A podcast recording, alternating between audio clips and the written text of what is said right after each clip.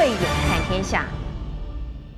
负责颁布伊斯兰教教令的埃及伊斯兰法制委员会，在四月十一号的时候宣布，神圣的伊斯兰斋戒月将从十三号展开。但是在斋戒月的第一个晚上，就竟然发生了一个扩音器事件。原本以为这是一件非常小的事情，没有想到却因此引爆了以巴冲突。不久之前，我们还在担心说乌克兰、俄罗斯的冲突会演变成世界大战。现在可能引爆世界大战的热点，恐怕是已经移转到了中东地区了。今天为大家邀请到了东吴大学政治系的教授刘碧荣刘教授，好，大家好，以及军情与航空网站主编施孝伟施主编，好，慧姐好，大家好，是来到我们节目当中和我们一起来聊聊哈，两位好。其实，在进入今天整个讨论之前哦，我先来快速的为各位观众朋友整理一下这一次中冲突的整个故事哦，始末。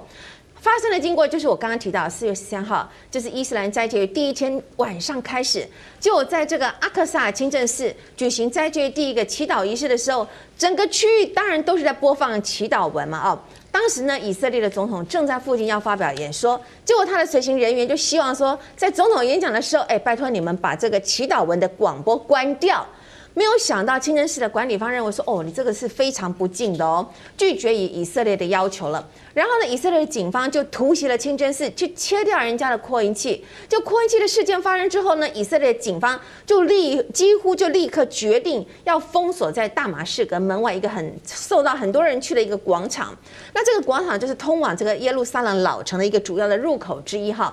那么在这个期间网上，很多的这个年轻的这个巴勒斯坦的这些年轻人都会聚集在这里。就以色列这个举动，可想而知引起当地非常大的一个反弹。后来一个星期之后，啊，以色列警方呢，就是在这个突袭这个清真寺之后一个星期，这个极右的一个犹太的团体就在耶路撒冷中部游行，他们高喊“阿拉伯人去死”哦，并且袭击了巴勒斯坦的这个在路上走的人。后来呢，再过几天，二十五号的时候呢，这么虽然以色列的政府在允许巴勒斯坦人在大马士革门外集会的问题上有所松动，但是随后就出现了驱赶东耶路撒冷的这个巴勒斯坦居民，让巴勒斯坦人把大马士革这大马士革这个门事件呢，跟居民的处境就串联在一起。哇，整个四月份，巴勒斯坦人就开始举行了定期的抗议活动。后来五月初，五月四号，以巴冲突大规模爆发的前六天呢，哈马斯的军方负责人就是穆罕默德·迪夫，他发表公开声明说：“这是我们给你的最后警告，如果你不立刻停止在哈这个附近哈谢贾赫呃就是谢赫贾拉附近对我们的人民侵犯的话，我就不会袖手旁观。”就五月七号，以色列警方就突袭了阿克萨清真寺，就在斋戒月最后一个神圣周五的晚上。伊斯兰教最神圣的地方之一的祈祷室之内，哇，这里爆发了发射闪光弹和子弹的冲突，这个景象被视为是对所有的穆斯林的非常严重的侮辱。五月十号呢，就是法院针对这个谢赫贾拉地区的这些巴勒斯坦的家庭，你是否要下达驱逐令的最终法庭听证日听证会的日期了。就正巧这一天，又是犹太人庆祝耶路撒冷统一耶路撒冷日。好，那这一天犹太人就是有游行活动的。就当耶路撒冷日游行又碰上了阿克萨清真寺冲突这种紧张气氛，还有对这个谢赫贾拉地区巴勒斯坦家庭的驱逐令，哇，这三个事情全部都碰在一起，哇，你可以想见当时有多么的紧张。所以以色列政府为了要缓解紧张的局势，就把最高法院在驱逐案当中听证会就延后。就比还命令了这个犹太人要禁止进入清真寺哦。不过这一天的清晨，以色列警方又再次突袭了阿克萨清真寺，结果这是三天以来第二次哦。老师，这真的是太太太多事情，全部都接二连三的发生。就在这清真寺内，就开始又发射了这个闪光弹啦、橡胶子弹的冲突，整个过程其实都被公开了报道。就当天下午六点之后呢，加沙就开始向以色列发射了火箭弹。之后，中东的天空就不时可以看见这个火箭弹、火箭弹乱飞的景象啊。根据以色列军方新闻处发布的消息说呢，从冲突升级以来，从加萨地带向以色列发射的火箭弹有将近三千七百枚哦，这是一个非常惊人的这个数字。整个事件发展的过程，我们其实看很多是参考那《纽约时报》上整个新闻报道，我们做了一番整理。从五月十号开始冲突升高，持续的十一天，在国际社会压力之下，以色列跟巴勒斯坦哈马斯组织已经在五月二十一号就达成了停火协议啊。请问刘教授，你怎么看这一次一个扩音器所引爆的这个冲突事件？对，严格来讲，我们说感觉上好像是扩音器引起的话，但是那个只是火花。好，好，它真正的就是你刚刚讲说，它是本来叫就几个巴勒斯坦七个巴勒斯坦家庭叫搬家。嗯，搬家它主要原因呢，是因为一个房地产的冲突。哦，房地产的纠纷呢，那么可以上溯到十九世纪末，哦，一八七六年奥特曼土耳其时代，巴勒斯坦地主把这地卖给犹太人，然后犹太人就几经易手，所以它有一两一连串的一个历史的原因。是，那真正重要的原因是什么呢？因为以色列呢，他是他是犹太人在想说，哎，我叫你搬家，我要还地嘛。可如果这几个家庭一还的话，那后面牵涉到的是两百多笔土地，两万多人。然后当然呢，更重要的是，人家觉得说是犹太人呢，他是想用这个方法大批的移民到东耶路撒冷。嗯，犹太人是把东耶路撒冷不只是占领区，他要把整个并过来，变成他的一个耶路撒冷，对不对？所以这个这个是问题，所以这件事情已经酝酿的，这已经闷了很久了。嗯嗯闷了很久，那扩音器是个啪引爆啊。是。那还是后来讲说，为什么啊又就进了阿克萨清真寺呢？最主要是呃斋戒月的时候呢，阿克萨清真寺是非常神圣的地方。是。那么巴勒斯坦的人他算准了，你以色列的部队不会冲进来，所以他在阿克萨清真寺里面有很多的石块呀，很多石头。做完礼拜后出来，拿着石块就砸着以色列的这个安全部队。以色列安全部队说：“你赌我不会进来，我就进来给你看。”就 就冲进来。冲进来之后，这整个事情就。引爆了，对。啊，所以它是呃这个呃扩音器的事件是个火花，但是这边闷了很久的火药呢，其实是东耶路撒冷的问题。嗯，然后还有一个火花，就是你刚刚讲的，就是耶路撒冷日的游行，这几个事情并在一起，然后他们逮捕了一些人，逮捕一些人，所以哈马斯才说，我限你们什么时候一间，你一定把那些人释放，你如果不放，我就发发射飞弹、火箭弹。那结果这些人没放嘛，没放，哈马斯才会发射火箭弹，所以这样的螺旋一样不断的升高。是是是，哇，他说发射。多少呢？算一算，据说有三千七百多枚哈。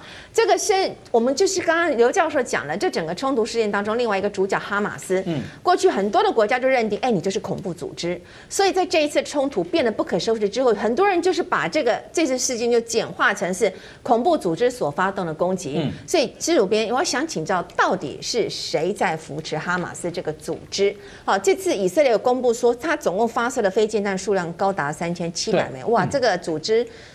军武实力究竟有多雄厚啊？你三千七百枚听起来很吓人，好像数量很多，但是我们必须要知道，今天哈马斯啊，他对以色列所发射的这种火箭弹，基本上来讲，它不是属于那种部队建制的那种炮兵火箭，而是呢，哈马斯啊，他们自己啊做的那种因陋就简的火箭弹。所以呢，当然这次我们看到铁穹拦了那么多这个火箭弹，号称拦截率百分之九十啊，很厉害啊。是，当然好像感觉铁穹那个那个防空飞弹也很厉害，甚至有人说，哎，我们中华民国要不要透过美国去买一批啊这个。铁穹火箭弹来防卫啊，因为你看大陆那么多的火箭跟弹道飞弹对着我们。那当然，这个地方我们来先讲讲哈马斯是谁啊？哈马斯其实我们知道以前大家都知道一个阿拉法特，对不对？阿拉法特底下呢带了一个叫巴勒斯坦解放组织。但后来阿拉法特年纪越来越大了，而且他也发现透过恐怖活动的方式没有办法达成真正的以巴和平，所以当时就在美国前总统啊等等大家各方的协调之下，哦，那个巴那个就阿拉法特跟以色列终于坐下来了，而且呢啊基本上达成了很多的一个。协议，但是我们也看到，其实当时在巴勒斯坦人里面，不是所有人都支持阿拉法特这个做法。嗯，例如说像阿拉法特解放这个就巴勒斯坦解放组织，它后来变成法塔组织嘛。嗯，然后呢，但是也有一批完全否定以色列在世界上存在的这这个这这批的这个巴勒斯坦人呢，就基本上来讲，他觉得连看以色列人呼吸都不顺眼的这些阿那个巴勒斯坦人，他们就组织了这个我们今天看到这个哈马斯这个组织，也就是这个哈马斯组织要极力要把他那个以色列从地球上抹去的。那当然他们的这个。背后的这个支持啊，啊有有一说啊，是来自于那个呃，这个那个卡达哈，因为我们知道以阿阿联来讲，阿联那个啊卡达本身其实是美国虽然在中东这个里面非常重要的盟友，是，但是他对巴勒斯坦的这个态度呢，特别是哈马斯的这个态度，相对来说啊是比较啊支持他的。是，那当然也有人说可能是来自于这个伊朗啊，这那这种可能性也是有。但是呢，我们看到今天哈这个哈马斯他们所生产这种火箭弹，因为它本身啊这个火箭弹啊在战场上军用的这这种炮兵火箭，就是要短时间给敌方哈到带来大量的这个啊弹着，然后产生大量的这个那个火力的这个压制，然后来达成这个效果的。那哈马斯这个火箭弹，基本上来讲，它的意义跟那个概念也是相同，但是呢，因为它不是属于那种所谓的军造的军用等级的这种生产，就好比说，他先弄一个铁管，弄个铁管里面塞一些火药，然后用这个火药塞好以后，对不对？它这个发射让它能够飞到以色列去，以色列的那个屯垦区啊，或者是以色列城市境内，达到那个乱枪打鸟的一个功能。其实原本啊，以色列对这种东西也就也就不管它，但是呢，为什么？因为以色列这些啊，在屯垦区或以色列的这些那个民众，他们会去买一个那种保险，战争险。这个战争险啊，买了之后，就是万一你今天你的家或你的楼被这个火箭弹命中了，保险公司要出钱赔啊。那你这保险公司呃，也是对以色列政府一个很大的一个压力团体嘛。所以呢，就是说以保险公司赔怕，就去逼以色列政府，你必须要给我找那个找出一个能够应对的方式。那好，以色列这个 Rafael 哈，就一个国防系统承包商，就研发了这个叫做那个铁穹这个飞弹。铁穹这个飞弹它本身其实就是靠一个防空雷达去抓这些火箭弹过来，然后呢，接下来这个雷达哈跟战斗系统就指挥它这个叫做呃一个叫塔米尔哈塔米尔的这样一个飞弹发射上去拦截这个火箭弹。你只要把这个火箭弹拦截打掉，它就不会掉到这个民众的这个呃市区了。而且它的那个技术层级啊，说真的，这个塔米尔飞弹它也不是非常高级的那种防空飞弹，它主要就是啊，因为像我们刚刚讲哈马斯这种火箭啊，你严格来说你说它是土造火箭都不为过，所以它的速度不会太快，了不起音速啊那个左右，所以呢就变成说其实。铁穹拦你这个速度不会太快的飞弹，当然技术难度也不高了，所以它拦截率很高。是，像比如我们讲，如果大陆打过来那种弹道飞弹，掉下来之后八马赫，我们上去是要四马赫拦截它，加起来是十二倍音速，它那个了不起，两个加起来一倍多到两倍音速就了不起了。所以整体来说，它就是专门为了这种土制火箭所研发的一款防空系统。嗯。算比较低阶的这样子，哎，对，其实的确是。我们注意到，黎巴嫩似乎也开始哎掺和掺和缴获进的这一场冲突之内哈，因为看到报道说，黎巴嫩也发射了三到六枚的火箭来飞向以色列。本来在阿拉伯阿拉伯半岛，有些国家就是不喜欢、不想乐见这以色列要阻碍巴勒斯坦人建国的。那么现在这场冲突又发生在非常重要的穆斯林宗教活动期间。那么如今战火算是暂时停歇下来了，但是在未来这个冲突会不会加深穆斯林跟犹太人之间的仇视？哈，或者是说让以色列更快就完成要吞并西岸的这个计划？那么现在全球各地有些地方也掀起了反犹的声浪。未来会不会有更多的冲突发生？请教刘教授。对，这里面呃有一点呢，必须要先澄清一下，黎巴嫩他介入，但是是黎巴嫩南部的真主党。哦。啊，黎巴嫩里面真主党是什叶派，真主党后面呢是伊朗在支持，所以伊朗本来就是刚刚小伟兄也谈到说，哎，你说哈马斯可能也是伊朗在支持，所以伊朗也是提供武器嘛，啊，所以这这个呃真主党说这我也不能缺席，于是我也发射了一辆飞弹啊。阿拉伯世界呢，本来最近对以色列的这个态度是有一点改变，嗯，因为他们也觉得他们长久以来呢，那么都是被这个呃巴勒斯坦建国的问题所绑架了他的外交政策，所以你说各位如果记得的话，去年的时候不是以色列跟好多个巴林啊、阿联酋啊什么都建交了嘛？就是虽然说你说川普在后面在推动，其实主要是阿拉伯国家有些慢慢也不是那么支持巴勒斯坦，可这一次情况不一样。这个情况不一样，巴勒斯坦打或者巴勒斯坦或哈马斯打出来，就是他们捍卫的是呃圣城耶路撒冷，啊，他们捍卫的是这个阿克萨清真寺啊。那么他们不是说啊，我是因为建国，所以那你这样子变得各个国家是阿拉伯国家呢，他就算没有实际支持，他口惠也要支持你，因为你这这个东西我很难说不嘛。所以你看到很多就支持支持他这个巴勒巴勒斯坦的这个情势，呃，那么但但是呢，会不会加深以色列跟巴勒斯坦或跟呃这个这阿尤？阿拉伯人中间这个冲突呢，我觉得这要看后面的发展。嗯，后面的发展，那会不会加深呢？加速它是兼并到约旦河西岸呢？事实上，纳塔雅胡非常精啊，他是要要要兼并约旦河西岸，他也晓得约旦河西岸真的要兼并的话呢，那么后面的连带反应非常大，非常大，所以所以还不一定，还要看后面。所以，可是老师，我们发现哈，这是调停这整个事件哈，美国的态度哦，就是非常的摇摆。他一方面啊，请求这中东盟邦来介入调停，另一方面又。三度在联合国安理会上，他动用了否决权，去封杀了任何要求以色列停火的这个安理会决议。那么同时呢，拜登总统呢，他一方面呢，也对于巴勒斯坦政府承诺他会施压以色列停火。但是他又跟纳坦雅胡电话里头就完全只字不提哦，说什么停火的要求。结果会后发表声明稿，反而是强调美国会继续支持以色列行使自卫权的立场，这个决心。美国前总统川普他就对拜登的处理态度就非常不以为然，他觉得拜登你应该要强烈坚定的挺以色列。教授，您怎么看拜登他处理这次的中东危机？对，所以这也是发现他是两难的。所以我们常常讲，如果就川普来讲的话，你的犹抱琵琶半遮面嘛，你要是要支持就支持，要不然这边你干嘛扭扭捏捏的哈？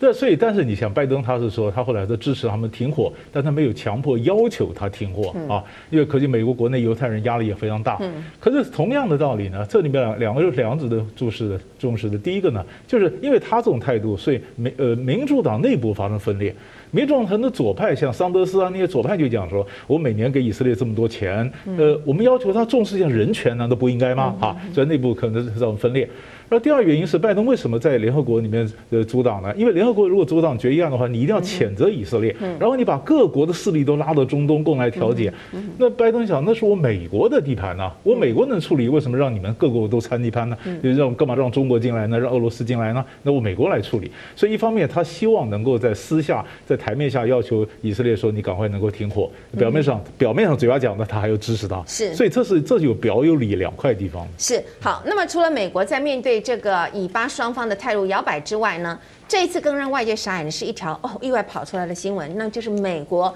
一方面喊停火，一方面卖军火。五月十七号有消息指出，拜登政府已经批准对以色列出售总价值有七点三五亿美元的一批叫精准制导的武器，让土耳其总统这埃尔多安他简直这个地上捡到了枪哈，马上就开记者会。批评拜登，你用沾满鲜手的双呃鲜血的双手书写历史。嗯哼，请教这个是主编，这次美方卖给以色列这个所谓精精准制导武器是什么样的武器？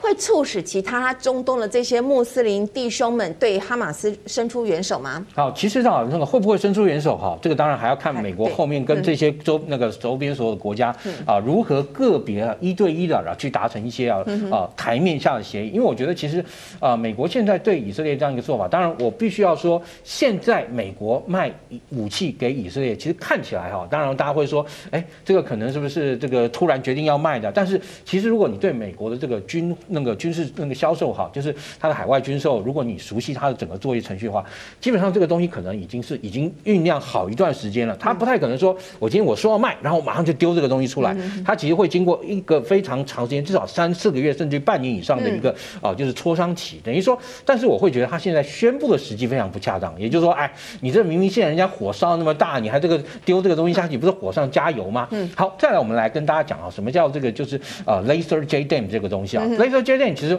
我们知道，在一个地球上每一个位置，我们今天像比如说，我们今天在这个呃从那个大楼里面，对不对？这个大楼在地球上有一个非常精确的经纬度的坐标。是。好，今天啊，美国他们呢啊、呃，过去在实施这个精准导引武器的时候，第一段第一代他们使用那个镭射导引，也就是说，我已经有一个镭射光照着这栋大楼，然后它会其实会产生一些我们肉眼看不到的反光，然后这颗镭射导引炸弹丢下来的时候呢，就跟着这个反光，然后就直接炸下来了。但后来呢，美国人哈研究就说，哎，如果我们能够啊先已经知道这个东西在地球上的 GPS 位置，然后这个时候美军啊 GPS 它的那个军规 GPS 建制已经是全世界都布了，而且呢它的精准度非常高，所以那这时候我们有没有可能开发一种炸弹，让它丢下去以后，它就接收了这个 GPS 的位置码之后，然后直接掉到这个位置上。哎，后来他们也的确做到。他们现在第那么现在他卖这种叫 Laser JDAM 呢，就是哎，我今天我这个东西，我现在丢的时候，我知道它在地球上的这个 GPS 的这个就就经纬度的位置。但是哎，如果我要打一个移动目标，哎，它会跑，对不对？我从战机把这个炸弹丢下去，好之后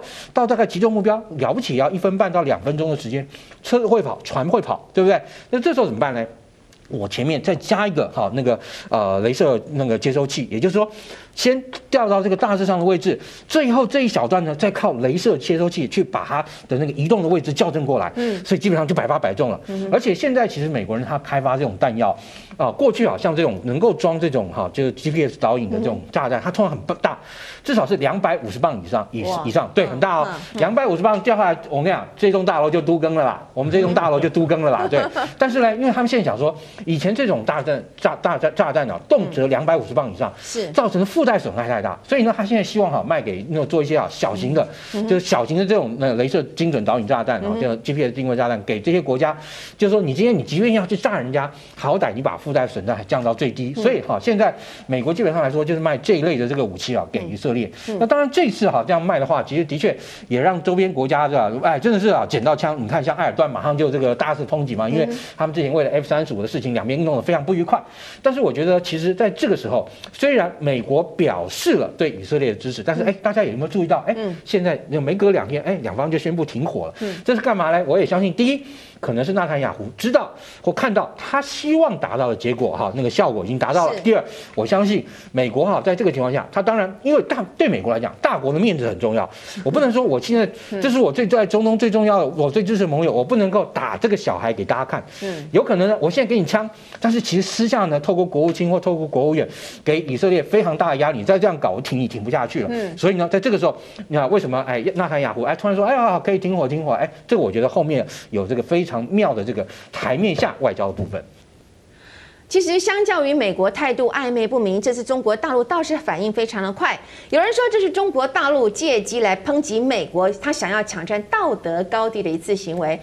老师，你怎么看这样的说法？还有，中国大陆是真心想要解决以巴之间的冲突吗？对，如果中国大陆能够真的解决以巴冲突的话，那那当然就对对中国来讲当然不错啊，他这个这世界上立了一个功嘛啊，但是不是那么容易啊？但是我觉得那个呃，王毅呢这次因为他是刚好安理会的会议上，他讲说，哎，他原来中国介入调停，然后说可以叫以巴双方都到北京来谈啊。呃，其实你可以看到，好像是作秀。其实中国大陆它经营这个中东也蛮也蛮蛮久的。呃，你前一阵子是中国，那么你看中国大陆不管拉着这个习近平去了伊朗啊，或者或者中东的国家，王毅也去。那么因为美国现在不太重视中东，因为他觉得能源的问题，那世界能源地图已经重新重画了嘛啊。那美国要走，那么没有走，那别的国家讲说，那美国如果想离开，他想把的是把这个重心摆到亚洲来，那中国说我“一带一路”什么，我也需要。关注到中东这一块嘛，所以你可以看到中国是可以说是钻了一个空子，或者美国不来，那中国来补控，或者是中国因为他自己的能源的问题，他都需要。所以我倒觉得中国大陆抓到这个时机是不错，但不见得会成功，因为这边美国他们耕耘了多久啊，跟跟双方根有多深，那么中国一下进来想要调解成功，不是那么容易的。是，那么这次的以巴冲突引起国际之间非常热烈的反应啊，我们也注意到有些国家在处理这次问题的时候非常的。的小心。哦，他呼吁支持巴勒斯坦人的同时，也不要去反犹太人。而联合国在调停这件事情上面也显得哈，感觉上势不上力。所以请教老师，你怎么看国际之间的反应呢？对，那国际上反应你可以看到，我们刚刚前面也谈到，因为这次他们把调子拉得蛮高的啊，就是起码在道德上，呃，第一个是呃耶路撒冷的这个捍卫者嘛啊，然后第二个就是哎，他是对阿克萨清真寺的捍卫者，然后第三个巴勒斯坦人诉诸说他们被赶着被被驱逐这种困境，大家都有些都支持，但是实际上也非常非常小心，因为我们前面也谈到，中东情绪已经在改变。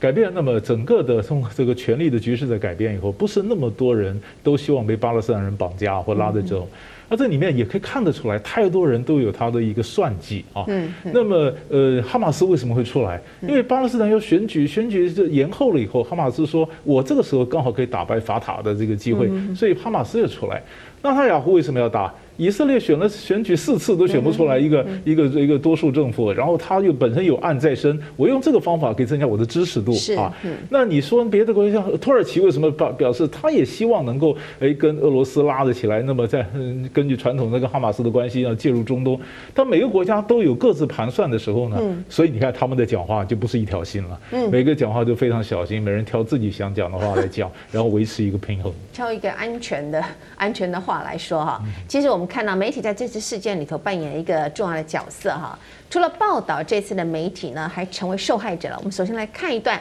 发生在这个加萨地区的一个新闻事件。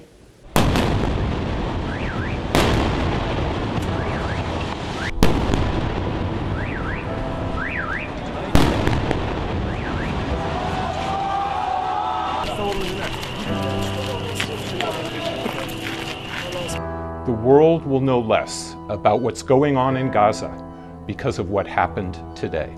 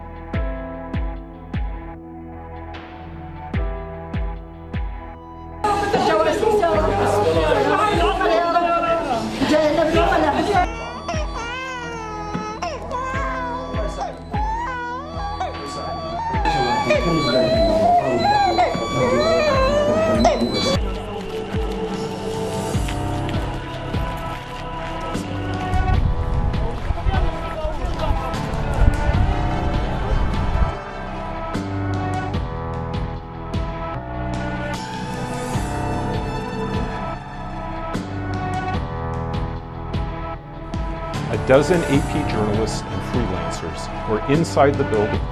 and thankfully, we were able to evacuate them in time. The world will know less about what's going on in Gaza because of what happened today.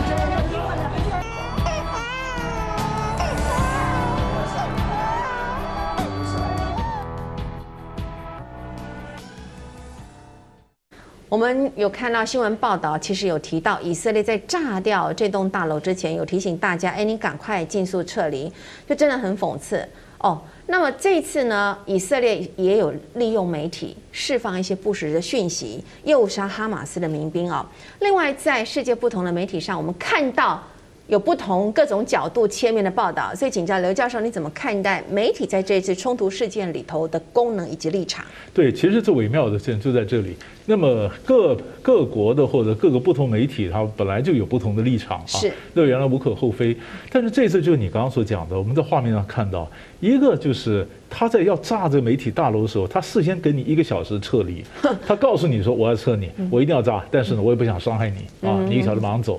那这个就很矛盾嘛，这个心情怎么样哈？然后另外一个就是他利用媒体，他也挑明了讲他利用媒体，就是说，哎，他我他今天就告诉你说，我可能要发动地面部队，这是我们看到报纸都看。看到说以色列地面部队要进去了，事实上没有，他这是集结，然后创造假消息，然后他空袭，就是诱杀啊，哈马斯的这个让你准备错方向，然后杀掉你很多的人啊。那后来他后来以色列媒体自己讲说啊，媒体媒体被被误导了，媒体被利用了。那你说你若是媒体，你多生气。所以我觉得每一个做媒体的人都要算说，当我们我们访问一个人或我们怎样的时候，我们怎么样是客观，而不要变成他的传声筒。嗯，以前这个伊拉克中的海山常常就利用媒体，然后媒体不自觉间变成一个传声筒啊。所以一个是传声筒，然后一个媒体本身的安全，然后当然我们作为一个乐听大众，我们看媒体还要分它中间它的不同的立场，然后在这里面那么做我们自己比较独立的判断。嗯。